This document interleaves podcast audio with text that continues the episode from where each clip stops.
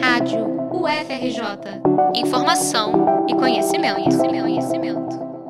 Estão abertas as inscrições para o processo seletivo do programa Idiomas Sem Fronteiras, ISF, que atualmente está sendo coordenado pela rede Andifes. O projeto oferece ensino gratuito de línguas estrangeiras e conta com 1.900 vagas distribuídas entre alemão, espanhol, francês, inglês, italiano e japonês. As vagas são para discentes, docentes e técnicos administrativos das universidades federais credenciadas à rede ISF, sendo necessário comprovar o vínculo institucional.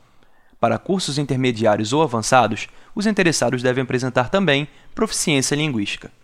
Cada candidato pode se inscrever em apenas um idioma, havendo duas ou mais inscrições por CPF, a matrícula é cancelada.